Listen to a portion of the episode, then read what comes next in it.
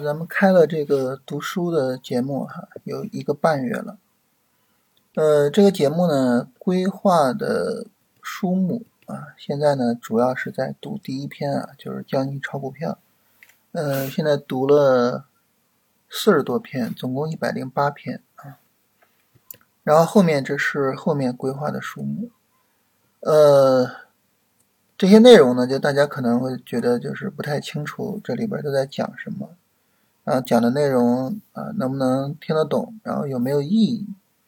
所以我想呢，就是呃，找两期最近的节目给大家放一下，然后大家看一下，就觉得这个读书节目有没有意义啊？如果说呃有意义的话，可以加入到这个读书节目里边来，是吧？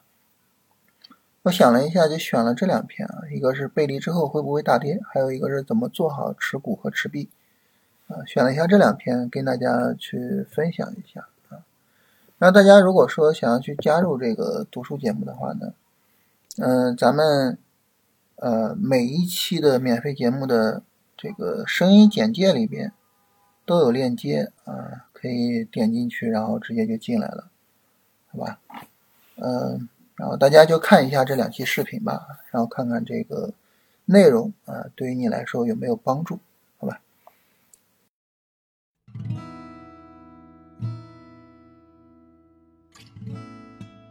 我们来到第四十五课，这一课呢，其实标题啊就非常值得我们好好去琢磨啊。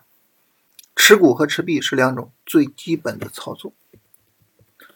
在这呢，很多人有一个错误的观念，就认为买入和卖出才是最基本的操作啊，甚至说呢是股票操作的所有。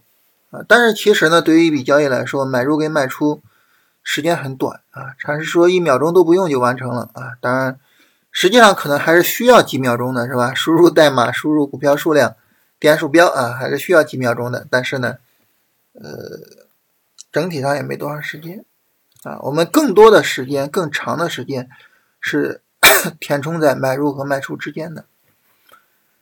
那么填充在买入和卖出之间，就是持股的过程；填充在卖出和新一次买入之间，就是持币的过程。那么长时间的持股过程和长时间的持币过程，这才是股票交易最重要的操作啊！所以这个是一个我们要特别理解的一个事情。理解了这个呢，我们就知道在做交易方法的时候，在呃，思考交易过程的时候，我们应该好好琢磨，我怎么把持股做好，怎么把持币做好。嗯，我我们既不要因为，比如说我赚了一点钱就拿不住股票了，也不要因为就是老担心踏空、踏空、踏空，然后就老想着买。啊，就怎么把这两个操作做好，是我们把交易做好的基本前提。比如说啊，如果说我们是按照三十分钟级别来操作啊，那么在一个三十分钟的买点买入之后，就进入到了持股的过程，啊，这个时候呢，前面一定是有一个三十分钟的卖点在等着。这个卖点呢，短的话可能在一两周之后出现，长的话可能在两三周啊，甚至更长时间出现啊。比如说特别好的行情下，一个短线有可能能够持续几个月的时间，一个日线短线啊，有可能能持续几个月的时间。啊，比如说我们来看啊。你看，这是一个日线短线，是吧？那么这个日线短线开始于什么时候呢？如果我们说的再那个什么一点的话，就是当然这儿收盘也破十均线了，但是这个回调并不是很大。如果我们从这个低点算，时间就更长了。当然，我们就从这儿算的话，开始于三月九号，结束于四月二十八号，持续了一个半月，是吧？持续了一个半月啊，所以就是呃，在这种。就是非常牛的行情里边啊，这种超级行情里边，一个短线有可能持续很长时间，然后呢，持续很大的幅度啊。你比如说这个短线，这个短线这是百分之五十二的幅度，这是大盘啊，一个短线百分之五十二啊，这也是百分之六十七啊。大盘一个短线涨了百分之六十七，什么概念是吧？所以呢，就是。呃，未来一定有一个卖点等着，但是我们说不好这个卖点会出现在什么时候，会涨多大幅度啊？说不太好。那这个卖点呢，就宣告啊，从三十分钟那个买点开始的一个走势类型就结束了，啊，三十分钟的一个波段上涨啊，就就结束了，是吧？也也就是一个日线短线啊。那么在这个卖点到来之前啊，那么这一两周，短则一两周，长则一两个月的时间，你只有持股这唯一的操作。当这个三十分钟的卖点出现的时候呢，我们就卖出，然后进入到持币的操作。持币的操作呢，需要等一个三十分钟买点出现，当然也是一样啊。持币的操作有些很短，就一两周，但是有一些很长，或者说下跌幅度很大。从这个高点六月五号到这个低点七月八号，一个月多一些的时间，而在这个过程中，市场下跌了百分之四十二，这是一个超级短线。但大家可能会说呢，那个短线发生于股灾的时候啊，这是一个很特殊的情况。那好，我们不看股灾啊，我们看牛市的情况啊。那么这个呢，是在牛市的一个短线下跌，这个短线下跌呢，开始于。二月二十五号结束于三月二十三号，将近一个月的时间，下跌了百分之二十，这是牛市啊。然后我们来看这个短线，这个短线呢开始于二月十八号啊，结束于三月十五号，也是将近一个月。然后它的下跌幅度百分之二十五，这是牛市中的啊，所以就是一波行情啊，有可能持续很长时间，有可能持续。很大的幅度啊，无论上涨还是下跌都是一样的，所以要耐心等啊啊，要耐心等啊。那持股和持币归根结底就是一个等待啊，等待那个买卖点的出现。所有的股票操作，呃，所有股票的操作啊，归根结底就是等待。等待买卖点呢，和等待彗星不一样啊，因为彗星可以精准的去计算时间，是吧？在牛顿的时代。就已经能够精准的计算时间了，但是呢，市场的买卖点是生长出来的，这个生长的过程呢，有可能会被各种各样的情况给打断，比如说我们这一波五零，这一波五零呢，我是因为这一波拉升不行啊，所以在这在这一天清仓了五零啊，够惨吧？够惨是吧？清仓五零之后呢，就这一段时间呢，五零也不是最强的指数，当时国证两千特别强，但是就因为人民币的升值啊，然后外资大幅度的去买股票啊，但他们都是买大票，就导致五零加速。当然和五零一样，也是受到大票影响比较大的创指也是大幅度的加速，所以最后五零和创指，哎呀，把我反正把我是远远的甩在身后了。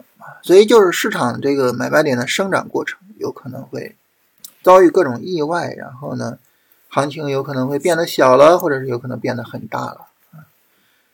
所以这是一个具体的走势类型的一个生灭过程。然后禅师举了一个例子啊，就一个三十分钟的走势类型啊，我们知道一个三十分钟走势类型对应就是一个日线短线啊。三十分钟走势类型最低的标准是要形成一个三十分钟的中枢啊，这个中枢形成了之后呢？它随时结束都可以啊。那么一个三十分钟的拉升回撤形成中枢拉升，然后形成盘整维持结束啊，没问题是吧？没有问题符合理论？啊，所以它最简单的就是很快就结束，然后也符合理论啊。当然了哈，它也可以就是啊一波行情一波行情的去推升，这也是符合理论的啊。最后呢，比如说涨两个月啊，然后一波行情涨百分之七十，大盘指数一波行情涨百分之七十啊，也是。符合理论的，所以市场这里就有一个问题，就是它这个走势开始之后啊，它怎么结束都是对的，所以这个时候呢，就带来了什么问题呢？咱们后面就不多聊了哈，因为禅师呢就把第一种第一个中枢形成的情况说了之后，后边就没有再说，呃，待续是吧？啊，所以后边我们就不多说了哈。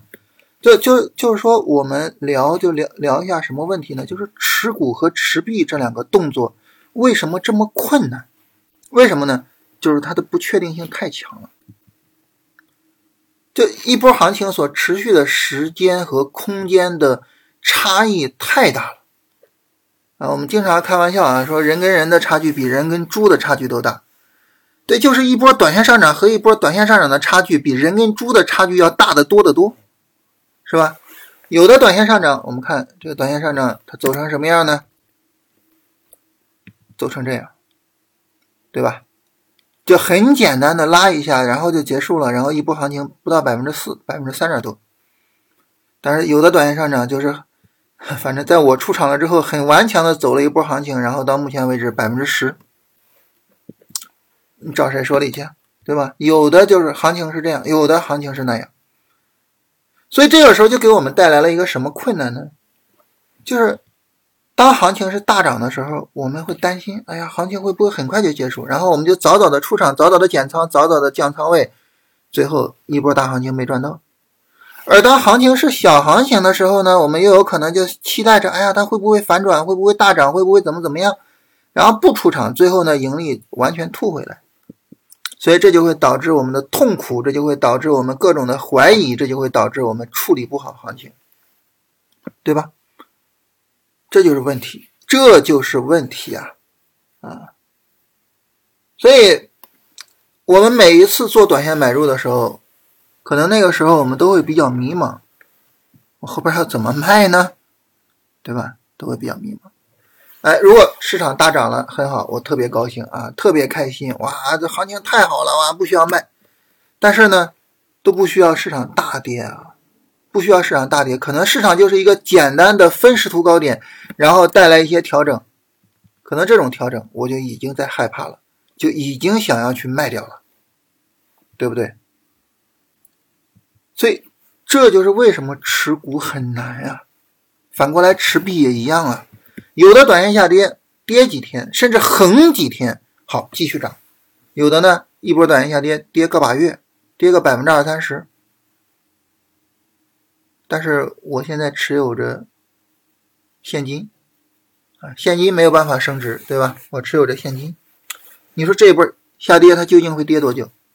这一波下跌它究竟会怎么样呢？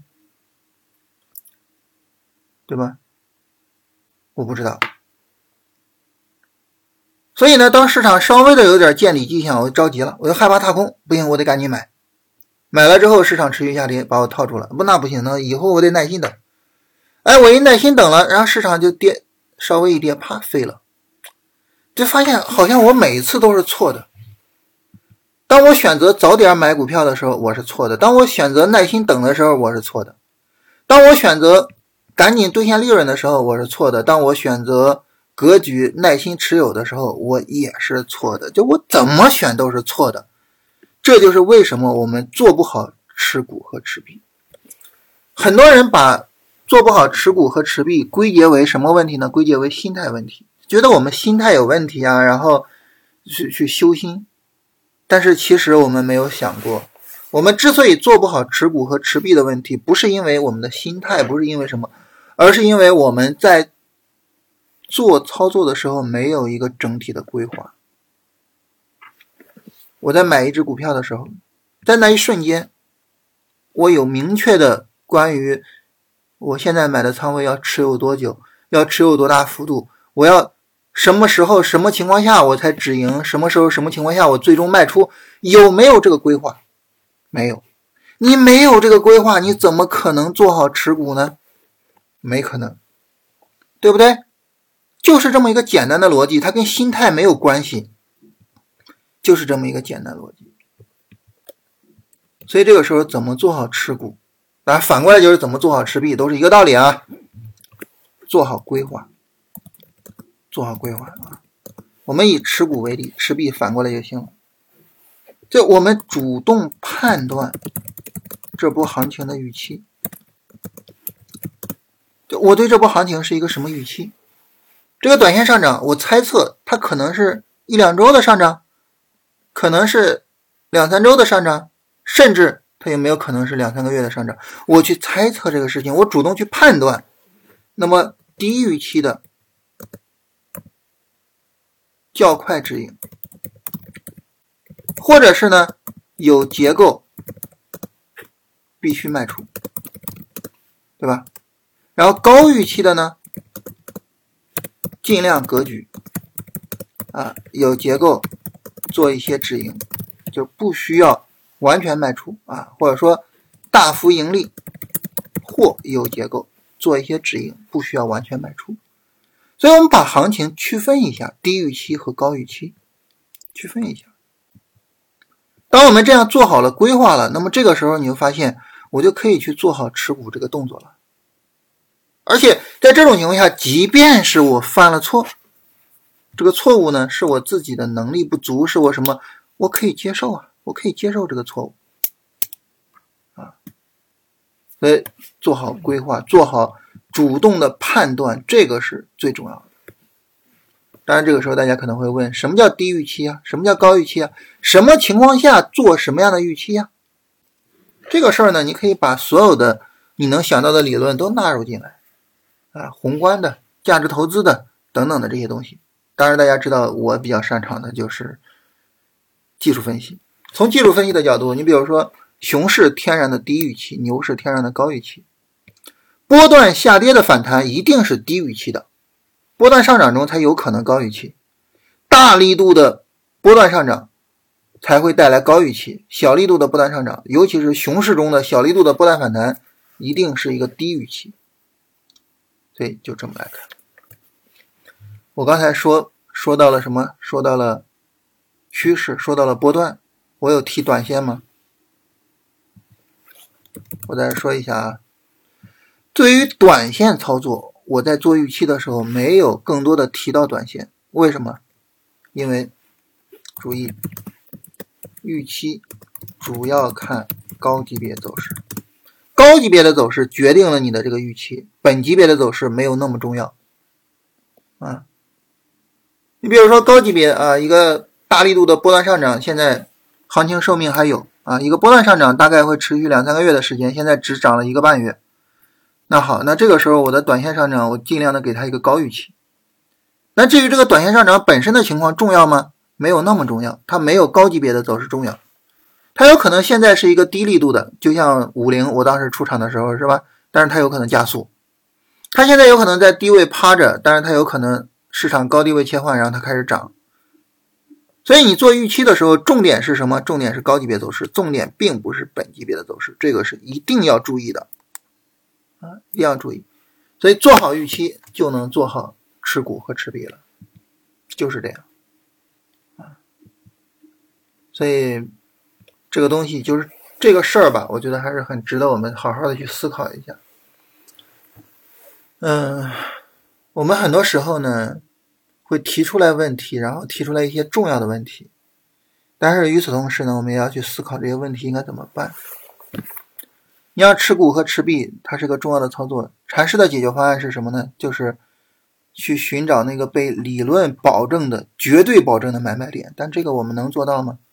我不知道大家啊，我做不到。我做不到，那我怎么样把持股和持币做好呢？我就需要去思考这个事情。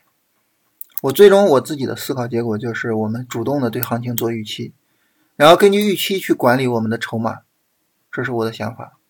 但大家会有什么答案呢？我觉得我们很需要去思考，就是提出问题是一个方面，但是从自己的能力出发去回答问题，我觉得这个是考验我们每个人的一个交易能力的一个基本功，好吧？这个事儿跟大家聊一下啊，我们今天就聊这些啊。